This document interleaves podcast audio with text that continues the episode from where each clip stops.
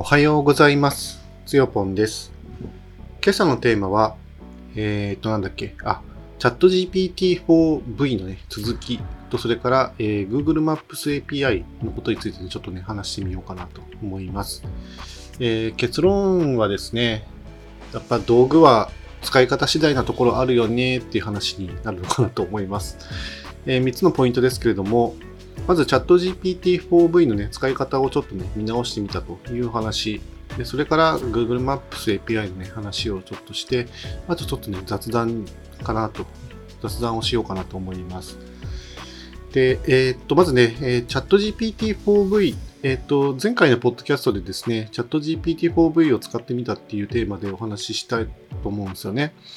えーっと、で、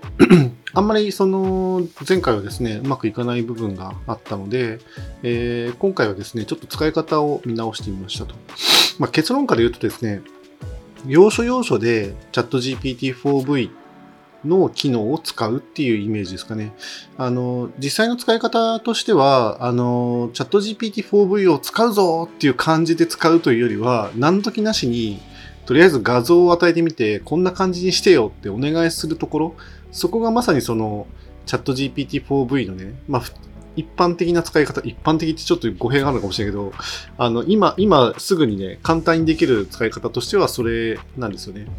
あの、ムービーを読んで、その内容を理解するとか、そこまでいけてるのかなっていうのはちょっとね、よくわからないところではあるんですよ。まあ、トークン数とかもですね、どういう風になるのかちょっとわか読めないので、今は、まずは画像を読んで、えーその、えー、と通りにね、えーとなんか作ってみたとか、まあ、そういうあとはこの画像を見てここが今おかしいの分かるでしょ？それをちょっと頑張ってみてみたいな、まあ、そういう使い方になるのかなと思ってるんですけどそれが一番シンプルなあのチャット GPT-4V の、ね、使い方ですよね。でえーっとで前回はあのちょっと複雑なタスクとしてあのちょっとね、タスクの内容自体が複雑だったんですよ。応用をすごく聞かせないとできないぐらいのね、難しい感じの投げ方になっちゃってたんで、そこをですね、ちょっともうちょっとシンプルにね、しましたね。本当にあの、えー紹介動画みたいなのを見た時にも思ったんですけど、もっとあのその画像を与えて、こんな、え画面のですね、HTML ファイルと、それから CSS ファイルをね、作ってくださいみたいな、まあ、そういう依頼の仕方にね、変えたらですね、結構スイスイスイっとね、いくようになりましたね。まあだから、あ動画で言ってることはそんなに間違いでもなかったと。ただ使い方の問題なんだろうなっていうところをね、学んだっていうところですかね。まあここでその HTML とか CSS っていうファイルはね、まあざっくり言うと、はウェブページをですね、構成する大きな2つのえーファイルがあって、それが HTML ファイルっていうのと、えー、と CSS ファイルっていうやつになりますよね。HTML ファイルは、あのーそのウェブでね、見えてる、そのデータというか、まあ、表示されてるもののですね、まあ、構成を司ってるファイルになりますね。CSS の方は、あのそれらの構成物をですね、どうやって彩るかみたいな、お化粧をするためのですね、ファイルになりますよね。で、まあ、結局ウェブページをですね、あの作っていくときに、その2つをですね、駆使して、あのなんていうのかな、見栄えのいいですね、ページを作ったりとかするんですけれども、やっぱそこがなかなか、あの知らないとですね、わからない部分がたくさんあって、で、今はですね、あの、そこをですね、まあ、ある程度、テンプレートみたいなものを、あの、チャット GPT に作ってもらえるように、ね、なってきつつあるのかなっていうところがありますね。うん。まあ、昔はね、なんか、ワードとかで、あの画面を作ったらそれをなんか HTML 化することであの勝手に HTML が生成できるみたいなねそんな技術もねありましたよね。だからそういうある意味そのなんか、えー、と HTML ジェネレーターみたいなものがもういろんなソフトにもう組み込まれている状態ではありますよね。あの Figma っていうですねえっ、とまあいろんなそのユーザーインターフェースデザインに、ね、すごく使える、えーツールがね、ありまして、まあ、自分もあのイレギュラーコーヒーとかではあのサムネのデザインをするのにですね、その Figma を使ったりとかしてるんですけれども、あのその Figma を使ってそのウェブページのデザインをすると、その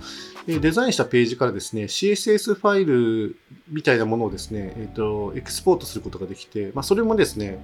えっ、ー、と、まあ、CSS のね、理解にもちょっと役に立つ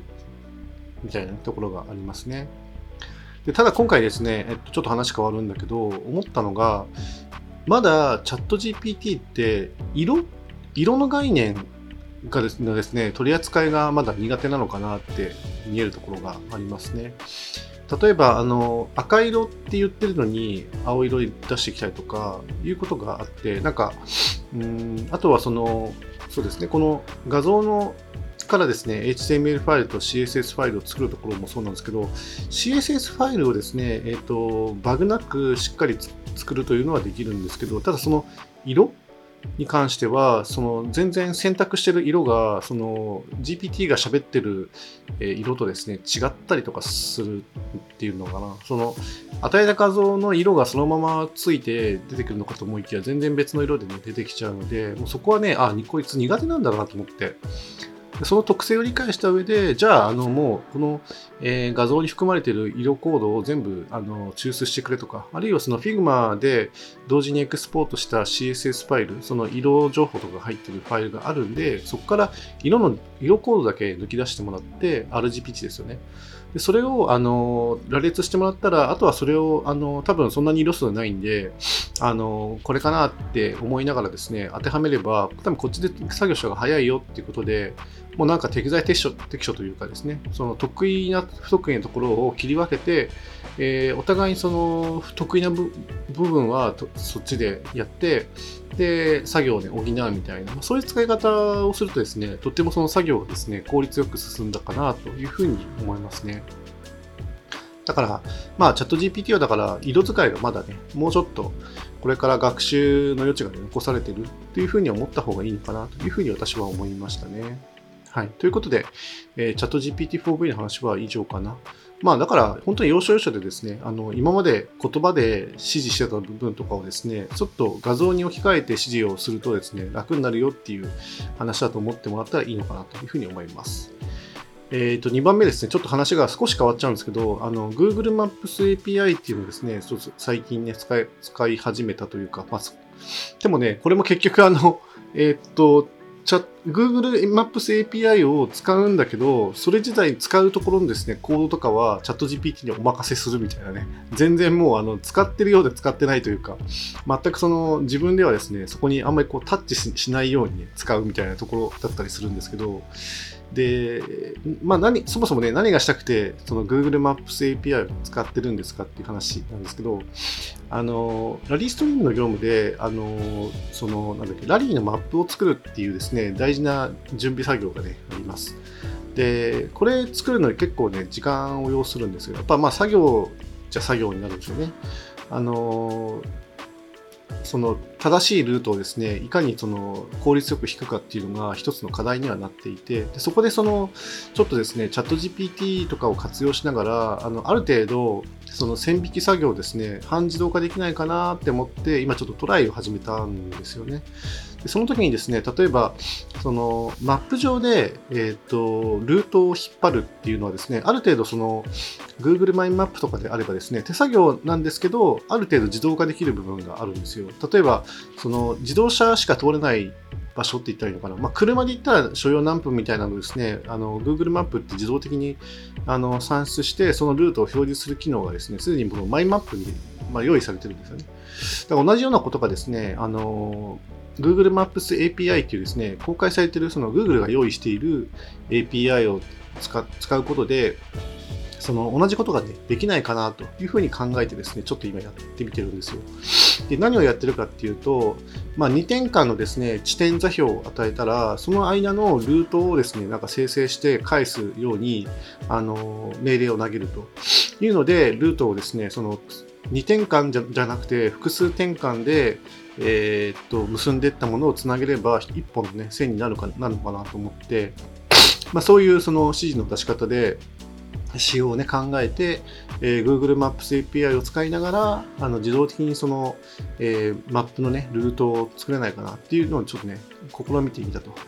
結論から言うとですねえー、使えるようで使えないというか、使えないようでいて使えるというか、まあ、結局これもですね、あの、マクロな視点の道具の使い方だなというところもあるし、まあ、限界とかあるんで、まあ、それはちょっとこういうふうに使い方を工夫すると、うまいことね、あの、処理が得られるんじゃないかみたいなね、そういう、あの、癖もね、ちょっとか、あの、分かったというところなんですけど、だからまあ、あの、すべて丸投げでですね、すべてのなんか点列を与えたら、勝手にルート、正しいルートを作ってくれて、返してくれるかっていうと、そうでもなかったりするんですけど、でも自分の手で、引いた方が早いか、まあ田舎ぐらいの、本当にね、なんて言ったかな、なんて言ったらいいのかな。可能性は信じないわけじゃないけど、まあなんか、まあ、使えなくもないけど、あの、使い方次第だな、みたいなところが、ね、あったな、というところですね。まあ、ちょっとね、そうどう、どうなんでしょうね。まあ、あのー、いろいろですね、まあ、考えるところがあって、まあ、これはこれでね、一つのね、方法として、まあ、あってもいいのかなっていうところかなっていう感じですね。まあ、ちょっと、は、歯切れが悪い 逃げ切らない話ですいすいませんって感じなんですけど、まあ、一つはでも、あの、Google Maps API ってこうやって使うんだみたいなね、事例が一つ自分の中に得られたっていうのもね、一つ、まあ、まあ大きくはないけど、まあ一つ、あのそういうね、あのスキルが身についたっていうところは嬉しいかなというふうに思いますし、まあ、今後もですね、あの、無料枠の、ね、範囲で、まあ、これあのど、使いすぎるとですね、Google からお金を請求されてしまうので、無料枠の範囲で、まあ、ちょこちょこ使っていくみたいなね、というところをちょっとね、まあ、今後もね、やっていける一つの、まあ、あの、布石になったかなというふうには思いますよね。だから今後も一応こういうツール開発をですね、ちょこちょこやって、まあ、楽しくですね、作業をしていくみたいな、いうところはですね、あってもいいのかなというふうに思いましたね。はい。まあ、Google Maps API に関しては以上かな。まあ、何か、え、とですね、またネタを考えついたらですね、またちょこちょこあのチャット GPT を使って、プログラミングをして、そのツールをね、活用していくということをやりたいなというふうに思います。あと雑談ですね。今日は、えー、名古屋はですね、雪ですね。あのー、まあ、さっき実は、あのー、朝、朝ミーティングがあったんで、ちょっとミーティングしてる人とですね、話をしたんですけど、なんかその人は雪が降ってないっていう言い方をしてたんで、あじゃあ、うちはね、あの名古屋市の森山区にあるんで、森山区だけなのかなっていう感じなんですけど、結構ね、強めに降ったり、雪が舞ってたりする感じですよね。森山区はね。だからちょっと川越えてなんか違うとか、まあそういうのはね、すごくあるのかもしれないですね。いや、雪雲って感じなんで、結構駐車場とかはね、多少、このふんわりね、積もった感じがあって、まあ、今日、あのーまあ、前から大雪かもしれんっていうね、予報が出てたので、あの、うちの娘とか、えー、妻とかですね、ちょっと戦々恐々で出社、出出,、えー、出勤だったんだ、登校していきましたけれども、あのなので今日はね、一人家でね、あののびのびと話をしてるんですけれども、うん、まあ、名古屋にとっては初雪なんですかね。で結構ね、あの福井とかもうね、一晩で30センチ降ったなんていうですね、Facebook の投稿を見たし、あの友人が多いですね、群馬でも結構ね、降ったりとかしてるみたいだしね、まあ、あちこちでですね、降雪あるみたいですね。まあ、あの雪にはね、十分気をつけてくださいっていうところですよね。名古屋は、まあ、余談中の余談ですけど、本当にあの、なんていうのか、スタッドレス、スタッドレスタイヤをね、履かないで、要は滑り止めの装置も何もなしでですね、夏タイヤのまま雪道へ繰り出していく人がね、結構な数でいるんですよ。だ結構ね、雪に道ですね色、そういう意味で怖いですよね。自分自身は当然スタッドレスを履いてるし、まあ、雪でトレーニングした経験もあるから、そこそこね、雪の怖さとか知ってるつもりだったりするんですけど、まあ、それでもやっぱり慎重に運転しますよね。特に街中はね。だからだけど、あの夏タイヤでね、本当に出てく人ってね、何考えてるのか結構わからないですね。どんだけ滑るかを知らないからできちゃうんだろうなと、怖い、怖いもの知らずっていうやつではなくて、なんつってんのかな、本当に。まあ、雪で、あのー、痛い目見たことがないっていう人たちなのかなと。まあ、雪国の人たちって、えー、スタッドレスさえ履いててもですね、怖い思いをすることがね、多いんですよ。だから雪に対するですね、あのー、感度が全く違うし、あのー、本当に雪道をね、運転して通勤とかする人たちからしたらですね、本当に毎日がもう戦争じゃないけど、戦々恐々としながらですね、出社、投稿したりしてるわけじゃないですか。だから雪国たちっていうのはそういう、えー、心構えができてるんですけど、あんまり雪の降らない地方っていうのはですね、本当に雪に対するその恐怖感もないし、えーまあ、もちろんだから心構えもないっていうか、ないない年ですよね。夏や出てくって基本ありえないですよ、自分の感覚からすると。だけど、まあそういう方がね、多いので、名古屋特にですね。だから、あの、非常に、あの、こういう時にですね、外にはなかなかあんまり出てかない方がね、いいんですよね。もら、もらわないようにするみたいな。予防線を張るじゃないけど、いうのが必要かなと思いますね。あともう一個雑談あるとすればですね、あ、もうちょっと長かったもうやめようかな。やめっか。以上にしたいと思います。はい。また、この雑談はですね、次の、次の次の回でもですね、ちょっと喋ろうかなと思います。はい。最後まで聞いてくださってありがとうございました。以上にしたいと思います。それではまた。